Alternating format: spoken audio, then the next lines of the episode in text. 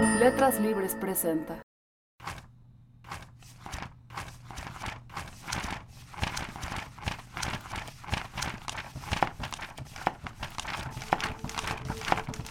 Esto es Detrás de las Páginas, nuestro recorrido sonoro por cada nuevo número de Letras Libres. Bienvenidos. 1914-2014, Las rimas de la historia, es el título de nuestro dossier de julio, dedicado al centenario de la Primera Guerra Mundial. El amanecer del siglo XX anunciaba un mundo más comunicado, una época pródiga en avances tecnológicos y bienestar, progreso, prosperidad y una paz prolongada. ¿Qué sucedió para que de pronto Europa se precipitara en una guerra que destruyó imperios y arrasó con todo aquello de lo que se sentía más orgullosa? No solo es la magnitud de la matanza, sino la inquietante sospecha de que no tenemos todavía una explicación clara. La Gran Guerra nos persigue y el centenario debe ser ocasión para pensar en sus lecciones y en la preocupante similitud de aquellos años con los nuestros. Ramón González Ferris es editor de Letras Libres y autor de La Revolución Divertida, publicado por Debate en 2012. En este número tradujo junto con Daniel Gascón el artículo Las rimas de la historia, de la historiadora canadiense Margaret Macmillan. Lo que afirma Macmillan es que la historia no se repite, sino que tiene rimas, es decir, que aunque nunca vuelve a suceder exactamente lo que sucedió, si hay ciertas constantes que se van repitiendo a lo largo de la historia. Y lo que ella cuenta de manera muy inquietante, sobre todo para un europeo, es como las circunstancias que llevaron a la guerra de 1914, a la Primera Guerra Mundial, en realidad, en cierta medida, aunque sean dimensiones distintas, se están repitiendo justo 100 años después, en el 2014. Macmillan cuenta cómo antes del estallido de la Primera Guerra Mundial la mayor parte de europeos estaban convencidos de que una guerra como esta no podía tener lugar, pero al mismo tiempo era un momento de auge del nacionalismo, también era un momento como ahora en que estaba produciéndose un proceso de globalización muy rápido y muy profundo, exactamente como ahora, y que así como la, globalización en ese momento estaba creando una mayor interdependencia económica entre distintos países y además de eso se creía que esa interdependencia económica impediría el estallido de una guerra porque siempre se había creído que cuando los países comercian fuertemente no se declara la guerra. Bueno, a pesar de todo este optimismo, pues se desató una guerra que fue mucho más mortal y mucho más larga de lo que se creyó que podía ser. En 2014 las cosas son distintas, pero al mismo tiempo Estamos viendo en Europa un aumento del nacionalismo, un aumento de ideas extremistas, tanto a la izquierda como a la derecha. A nivel mundial también vemos como las grandes potencias como Estados Unidos o como China comercian mucho y, eso una vez más nos, nos da cierta sensación de tranquilidad porque pensamos de nuevo que allí donde hay comercio no hay guerra. Pero el ensayo de Macmillan es inquietante porque nos, ayuda a pensar que muchas veces hemos sido incapaces de pensar en las grandes desgracias y hemos creído que, bueno, todo irá bien, que ya no son posibles, ya no es posible que se repitan viejos errores. Su advertencia es que cuidado, nada hace pensar que podamos volver a una guerra de esas características, pero es que los seres humanos no sabemos calcular muy bien en qué circunstancias nos metemos y cómo se van a traducir nuestras bravuconadas nacionalistas y en qué pueden quedar lo que aparentemente parecen conflictos eh, limitados a un sitio como estamos viendo ahora, por ejemplo, en Siria o, en Irak. Nunca sabemos en qué pueden traducirse acontecimientos que parecen menores. Ezequiel Seidenberg entrevistó en Nueva York al chileno Raúl Zurita, de quien advierte que aunque es un extraordinario poeta, no es solo un poeta, pues en su figura se encarnan el viejo sueño vanguardista de fundir el arte con la vida y una poderosa ética vital. Aquí un extracto de la conversación. ¿Qué es lo que hace que un ser humano, en un momento dado, emplee un lenguaje, por coloquial que sea, por, que es distinto al que usa cuando va a comprar pan? La pregunta de Borges es, ¿quién escribe? ¿Quién es? ¿Qué es eso que escribe? Nadie, por supuesto, cree en las musas. Y yo, por supuesto que no tampoco. Pero esa respuesta no ha sido superada. No, hay, no, no, está superada, está abierta. Entonces cuando lo, lo, leer, todos los poetas reclaman la, noción de trabajo, que el poema es un trabajo. Y le dice a los, a los otros poetas que muestren sus borradores, ah, no, no, tienen colección directa con las alturas, es un, es un trabajo. Hace algo que es crucial y al mismo tiempo feroz, o sea, retira la idea de la, de la, de, precisamente la trascendencia. Creo que al, escribir se expresan fuerzas que son muy oscuras, que uno domina muy poco. La mejor, la forma que yo más me he entendido a mí mismo, es decir, que no hay más inconsciente que el inconsciente del lenguaje.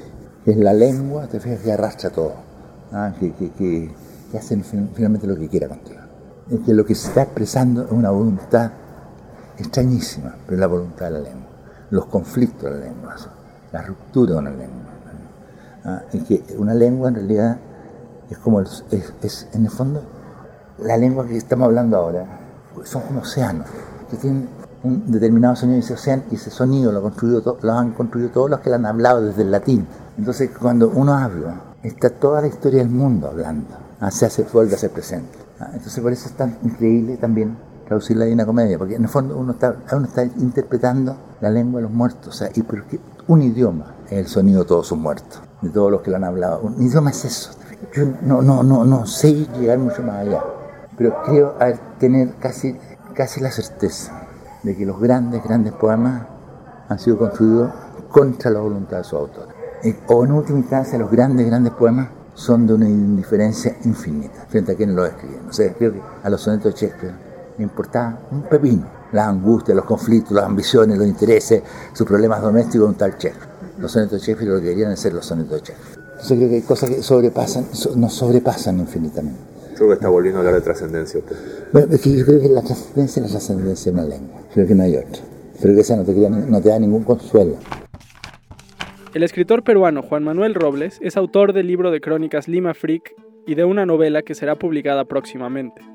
En su cuento Huancaína Freak retrata una obsesión muy propia de la época de un país con la gastronomía.